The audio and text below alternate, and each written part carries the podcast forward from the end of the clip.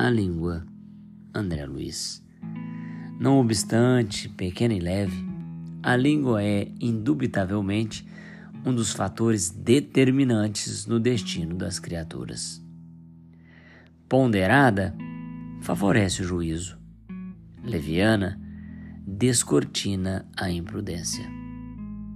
Alegre, espalha o otimismo. Triste, semeia desânimo. Generosa, abre caminho à elevação. Maledicente, cava despenhadeiros. Gentil, provoca reconhecimento. Atrevida, traz a perturbação. Serena, produz calma.